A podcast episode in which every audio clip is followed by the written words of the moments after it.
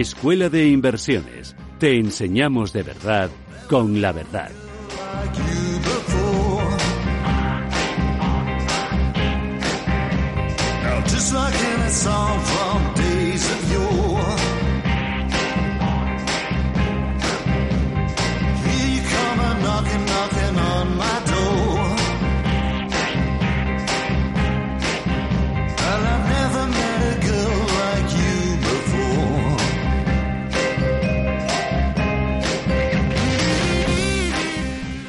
Buenos días a todos, que empecéis con el café y con el bollo por la mañana. Eh, hoy estamos aquí, Ricardo y yo por la mañana, pues bueno, venimos de tomarnos ese croissant y con muchas ganas de, educaros como siempre. Vamos a ver, Ricardo. Yo, buenos días, feliz, buenos días amigos y amigas que nos escucháis. Yo no he dormido esta noche, no como de costumbre, sino para entrenarme para la noche de hoy sábado a mañana domingo. ¿Por qué? Porque vamos a tener una de las pocas grandes lunas de este siglo, que coincide con luna llena y además que la luna está en su distancia más corta a la Tierra. Ese momento mágico se producirá mañana domingo sobre las 8 de la mañana, o sea, justo cuando la luna se, se pone por el oeste. No, no perdéis tiempo esta noche mirando la luna, mirad otras cosas, pero sí estad en vigía porque el domingo a las 7 8 de la, de la mañana cuando la luna se pone por el oeste verás una luna brillante con la que el sol aún no puede y una luna gigante. Y, eh, entonces ya no sé, Feliz, si es sábado, domingo, noche, pero es que las noches siguen siendo mi pasión. Bueno, eh, de hecho, sabes que el pasado jueves eh, estuvimos hace dos días en, en, un evento que nos quedamos hasta la noche con contenido un meetup presencial en el que además gozamos con la presencia de nuestro invitado de hoy, eh, que ahora haremos una, ahora te lo presentaré Ricardo y a todos nuestros oyentes, y donde bueno intentamos y le dimos una unas píldoras formativas muy potentes de lo que pasó la última década y vamos a poco a continuar lo que hablábamos en el anterior programa y vamos a juntarlo con bueno con lo que es las bases y el contexto de lo que podemos esperar para este 2020 y cómo debemos prepararnos para ello. Yo debo de decir que como asistente eh, tuve la satisfacción de nutrirme a nivel financiero y humano un montón. La calidad de tu ponencia y la de los demás compañeros que intervinieron fue increíble. Y yo lo que pido es que todos los que nos escucháis entréis en información en inversión, bueno, en vuestra red, porque es que el siguiente mitad va a estar petado y hay que avisar a los amigos oyentes con tiempo para que tengan un sitio. ¿Cómo pueden hacer ya para reservarse y prepararse para el próximo meetup? ¿O les decimos que nos sigan escuchando y ya...? Bueno, eh, pueden acceder a, través de nuestra web en formacioninversión.com. Tenemos un grupo de Telegram que también nos pueden buscar como formación en inversión. Y luego en lo que es en el canal de meetup.com pueden buscarnos por Invest App, que lo hemos mezclado, es Invest con Startup. Pero no te enamores, no te enamores, Ricardo, porque para enamorarnos tenemos hoy pues a Cupido aquí con nosotros, que bueno, le, denominamos Jorge Fields, porque él nos lo ha dicho así, pero él, él se apellida Jorge Campos, gracias en honor a un portero mexicano. Bienvenido hoy por la mañana, Jorge. Eh, muchas gracias por, por invitarme, chicos. Es, bueno, para que os, situéis, eh, todos los que nos estén escuchando, Jorge eh, es primero puro oro cuando le, escucháis porque es extraordinario. Él es actualmente uno de los socios principales de Cupido Capital, un, fondo de inversión, fondo de capital riesgo, que prefiero que lo explique él. Y, y, también es el director de marketing de Socios Inversores, una plataforma de crowdfunding, la líder ahora mismo en España a nivel de financiación de compañías, sobre todo de unas fases ya avanzadas y que además pues ofrecen oportunidades de inversión muy interesantes y que podréis seguir eh, pues también sus, sus intervenciones en el programa de Más y Mejor de mi compañero Ricardo los domingos por la noche. Claro, bueno, y en Enclave Digital dentro de un rato, por ejemplo, tendremos a Más y Mejor hablándonos de un plan de ahorro increíble a socios inversores. claro, socios inversores es una de las columnas principales de este programa. Nacimos con ellos y casi gracias a ellos. Y lo que es verdad es que sí, es cierto que gracias a ellos aprendemos muchísimo y es un placer nos llevaron al primer colaborador que tuvimos aquí el crack, porque Jorge Campos empezó como colaborador de Más y Mejor. Y a las pocas semanas, después de coincidir unos días con la dirección de socios inversores y participar en las tertulias, nos lo lleva a socios inversores de director de marketing, lo cual para mí es una alegría. Pero bueno, para que veas que la radio hace amigos y milagros. Por otro lado, simplemente decir que es verdad, tú me decías hace un rato que no me enamore, ¿cómo me voy a enamorar si Jorge representa mi amor imposible? No puedo invertir, jamás invertiré en Cupido Capital hasta que, como él va a explicar ahora, le enamore o le enamore una startup que yo monte, no, no lo sé. Es mejor que nadie él para explicarlo. Bueno, antes de continuar, Ricardo, recuerda que eh, para porque hoy el tema de hoy para que nuestros oyentes ya se empiecen a posicionar y para que tú puedas posicionarte Jorge y yo hemos preparado una continuación del programa de la semana pasada en la cual pues nos centrábamos en cuáles son los puntos clave que debemos fijarnos en una compañía que sus acciones están cotizando y en una compañía que sus acciones no están cotizando, cuáles son las similitudes y de qué manera podemos generar retornos elevados sobre nuestras inversiones, porque olvidados ya de, de lo que son eh, aquellas empresas que vamos a decir, pues invertían nuestros padres, eh, pues vamos a llamar acciones casposas, ¿no? Que, que al fin y al cabo nos dan unas rentabilidades que tampoco son seguras, porque si no nos fijamos en cómo se desarrolla el sector o la industria, pues invertir en un Santander cuando el sector de la banca está de capa caída, pues pues muy interesante que sea el Banco Santander si la industria va para abajo, lo más seguro además siendo el Santander que tiene una cuota grande de lo que es el mercado, pues también se irá para abajo, lo cual son riesgos asimétricos muy negativos para el inversor. Y eso es una cosa que vamos a desarrollar, pero de todas formas, si os queréis formar de verdad, eh, yo os recomiendo la plataforma de educación que tiene XM Brokers en xm.com, donde puedes encontrar diferentes niveles, una que es un nivel básico, donde te acompañan en todo el proceso de aprendizaje hasta que ya empiezas a entender cómo son los mercados financieros, cómo es operar, cómo es hacer tus operaciones de trading, y luego ya en un avanzado donde incluso te acompañan en la entrada real. Es decir, no os olvidéis de aprovechar esta formación porque además es gratuita y, bueno, ya puestos, pues también entrar en formacioninversión.com, por favor. Esa es, una cita eh, obligada e ineludible. Voy a utilizar una frase que comentasteis el jueves en el Meetup que me encantó y que creo que es el paso de entrada ideal o lo que vais a desarrollar ahora tú y Jorge como continuación. Y era así, a la caza furtiva de nuevas rentabilidades. Así es.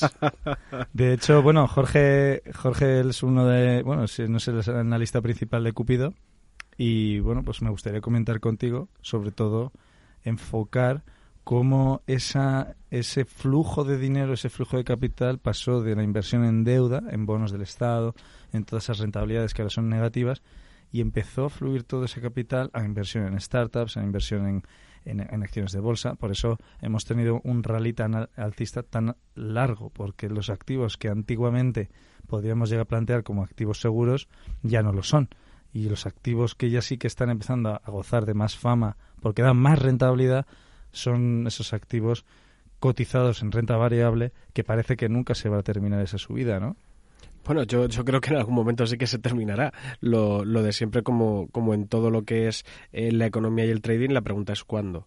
Lo que sí que está claro, y los datos son bastante evidentes, es como en, el, en mi mundo, en el mundo de las startups, pasamos de que desde 2010 a 2014 hablásemos de seis o siete unicornios, estas empresas startups valoradas en más de mil millones, es decir, empresas que se hacen realmente grandes, a tener eh, más de 200 en los últimos cuatro años. ¿Cómo puede haber habido un salto tan grande? Pues muy sencillo, porque esos capitales que antes invertían en otra cosa se han dado cuenta de que pueden obtener unas rentabilidades iguales o mejores en eh, invirtiendo en startups. ¿Qué genera eso? Pues claramente una burbuja, porque no es que las startups de ahora sean mejores que las de antes, simplemente tienen acceso a más financiación, el mercado es más competitivo a la hora de buscar estas operaciones y por tanto los precios acaban subiendo, llegando eh, incluso a despropósitos como lo fue la, valoración de, Uber o como la, la fallida salida a bolsa de WeWork.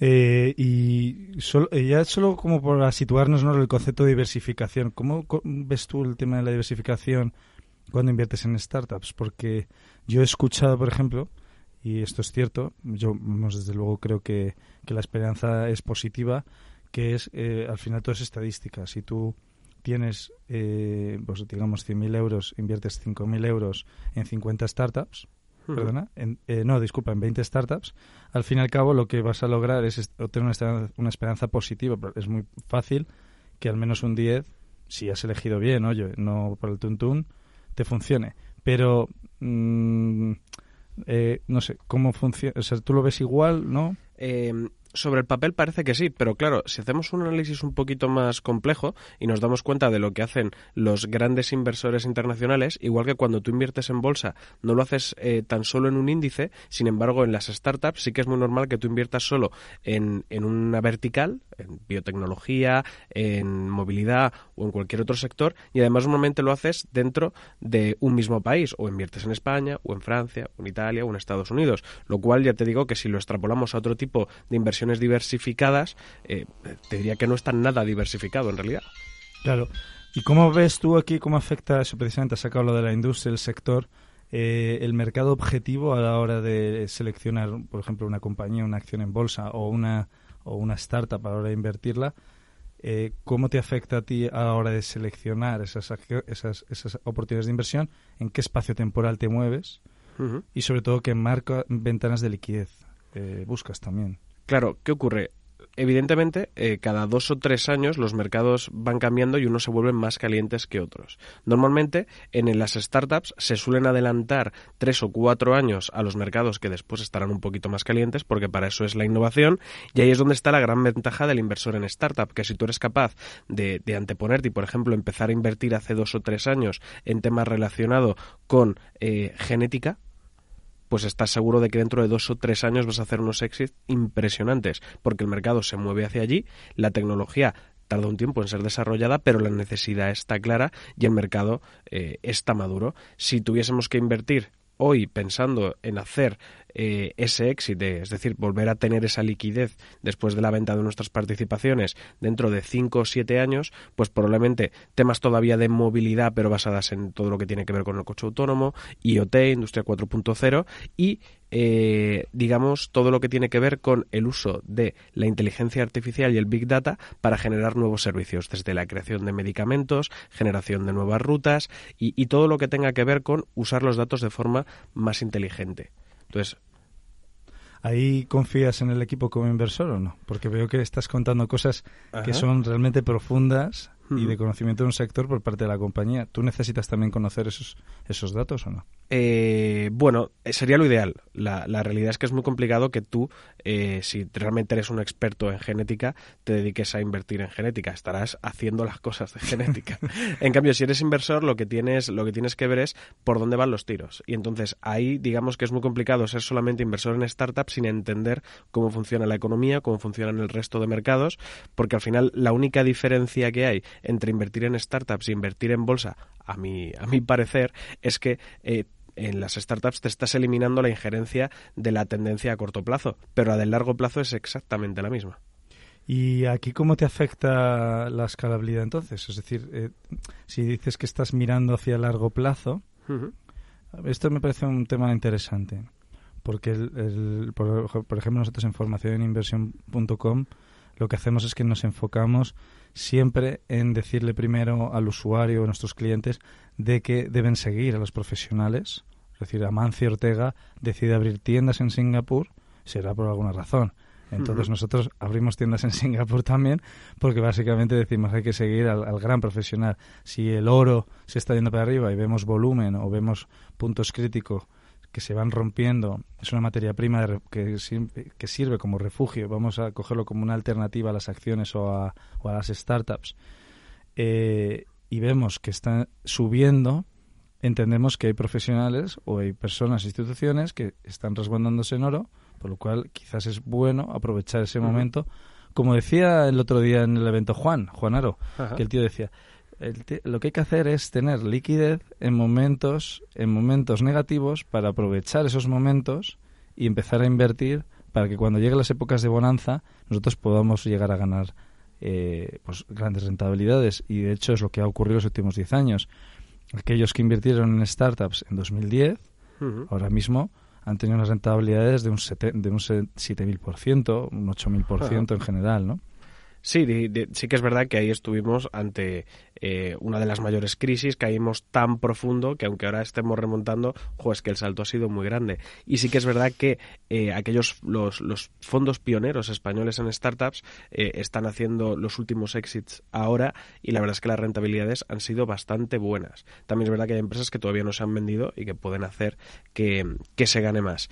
También tenemos que pensar que eh, la forma en la que en los mercados europeos y sobre todo España nos anticipamos a esas tendencias suele ser porque como siempre vamos retrasados respecto a lo que se hace en Estados Unidos, eh, en el mundo anglosajón en general y ahora también Asia, si tú realmente eh, como inversor ves a un emprendedor que aquí en España está empezando a hacer lo mismo que se ha empezado a hacer en Estados Unidos hace un año o dos, pues tú ya puedes percibir solo por hacia dónde van los mercados que es un buen momento para invertir en ellos. Sin que tú seas un experto, pero dices, por ejemplo, un caso concreto, pues hay una empresa estadounidense que se llama Cargo, que lo que, ha levantado más de 20 millones de euros para eh, introducir dentro de los eh, vehículos Uber, Lyft, etcétera, eh, una pequeña eh, herramienta digital para poder acceder desde ahí a un montón de productos para probarlos. Pues chicles, cargadores, bebidas energéticas. Pues aquí en España ha habido unos emprendedores que han lanzado una startup similar con una vocación internacional muy clara y aunque aquí el mercado no sea tan grande como lo es allí, tú sabes que ahí hay una oportunidad. Y nosotros a nivel personal hemos invertido en esta startup que se llama Hungry no porque seamos unos expertos ni en movilidad ni en la parte de data analytics, sino porque entendemos que si eso está funcionando allí y este mercado es replicable y la tendencia es esa, esta empresa va a valer más dinero que el que nosotros que al que nosotros hemos entrado.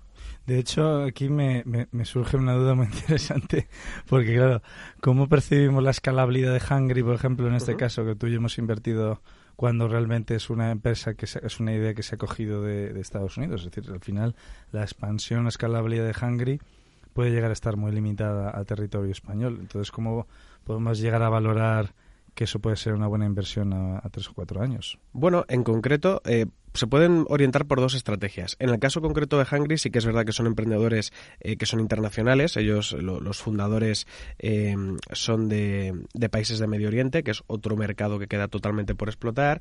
Eh, son personas de un alto nivel ejecutivo. Entonces, digamos que yo no tengo ninguna duda de que serán capaces de replicar el modelo en países como Alemania, Arabia Saudí o cualquier otro.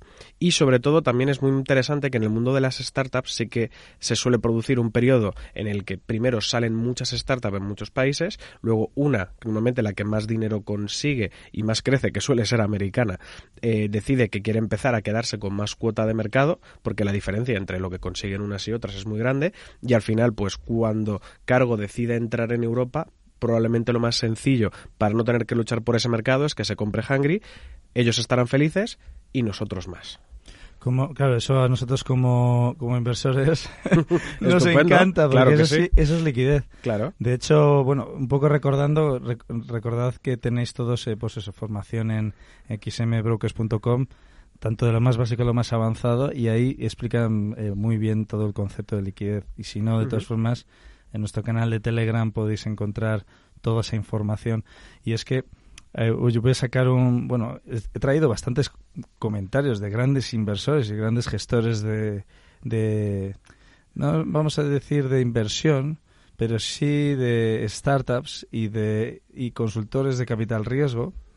Entre ellos, por ejemplo, pues eh, tenemos a, a, Brad, a Brad Field de Foundry Group, que lo que comenta es para ser un inversor exitoso tienes que invertir mucho capital por mes, mientras este ritmo no es para todos, haces menos de cuatro inversiones al año, no piensas que es algo que sea suficiente, sino que te tienes que involucrar. Es decir, desde Cupido, vosotros, a la hora de invertir, dentro de lo que es un concepto de Business Angel, hace un rato con, con Jesús de FRK, y él me decía, bueno, voy a crear una startup, digo, ya está, ya empiezo con el concepto de startup, para invertir en bolsa. Vamos a crear un bot para invertir en bolsa y los inversores son business angels. Y entonces digo yo, no, no, no, no te equivoques. Sois traders especuladores, que no está mal, está todo fantástico, hay que determinar muy bien lo que es la definición, pero realmente el business angel y invers- e inversor es el que se pone delante y se pone a ayudar a la startup. Claro, en Hungry, por ejemplo, ha pasado eso. Sí, sí, de hecho yo creo que es lo, lo más importante y lo que hace que todo tenga sentido, porque eh, la, una de las pocas formas que tú tienes de asegurar que la startup va a llegar al punto en el que pueda ser interesante y puedas obtener tú tu salida es sobre todo que las fases iniciales, que son las más complicadas, no se caigan. Entonces todo el apoyo que tú puedas darle en esas fases iniciales es lo que probablemente esté, esté validando o certificando que tú vayas a conseguir la inversión. De hecho, desde Cupido, si cuando nos presentan el proyecto pensamos que dentro del grupo de los 22 inversores que somos no tenemos la capacidad para ayudarle de forma directa y tangible, no invertimos por muy buena que sea la oportunidad, porque no tendría sentido para el, para el propio emprendedor contar con nosotros. ¿Vale? Sí que es verdad que cuando ya estés en una serie B y quieras levantar 5 millones, pues eso ya es otro territorio y ya buscas otro tipo de partner. Pero en estas fases iniciales, como es el pre-seed, si no tienes el apoyo de tu business angel como socio que es y participante dentro de la compañía, eh, pues no, no vas a llegar muy lejos. Bueno, Perdón, yo quiero aprovechar para preguntarte, Jorge, ¿qué hace falta para conseguir, en el caso de Cupido Capital, ese apoyo vuestro tipo Business Angel? ¿Qué tiene que tener una propuesta eh, SID, semilla, para que os enamore? Que puede ser el caso de lo que estén pensando muchos de los amigos y amigas Mira, que hecho, nos escuchan. voy a completar tu pregunta, Claro. Ricardo, porque además creo que va a ser, que es, dentro de lo que acaba de decir Ricardo, ¿qué tendencias consideráis que debe enfocar eh, el, el próximo emprendedor de los próximos 10 años para Ajá. poder ser invertido? Pues eh, mira, respecto a, lo que es nuestra política, hay tres elementos que son clave. La primera, y digamos que copa realmente el 80% de nuestra decisión, es el talento del equipo. ¿Por qué? Porque al final, eh, lo que hemos podido constatar en todos nuestros años de experiencia como inversores es que solamente aquellos equipos que son excepcionales son capaces de encontrar el camino. ¿Vale? La lucha de la startup nunca es contra un mercado, sino contra la incertidumbre. Entonces, tienen que ser capaces de abrirse paso durante muchos años, superar un montón de obstáculos y muchas veces no tiene que ver con el producto o con el mercado, sino con la capacidad que tenga el equipo para darle la vuelta, reinvertirse y seguir adelante y aguantar el chaparrón, que es muy grande. Entonces, eso es lo primero y lo más importante en lo que nos fijamos.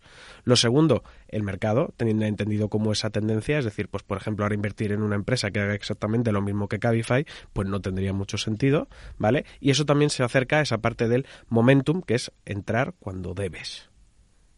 Y, y luego no, no, no valoráis el tema de la comunicación, es decir, el hecho de... Porque claro, es que yo como inversor en mercados, digo, eh, si esa empresa no es capaz de generar euforia los inversores, no me interesa. Porque al Eh, a ver, ya digo, ahí hay diferentes tipos. Normalmente cuando nos encontramos, eh, y ya a lo mejor podemos profundizar un poquito en ese perfil del CEO del, o del emprendedor clave, yo creo que el, de aquí a 10 años eh, tiene que ser eh, un verdadero influencer en su mercado.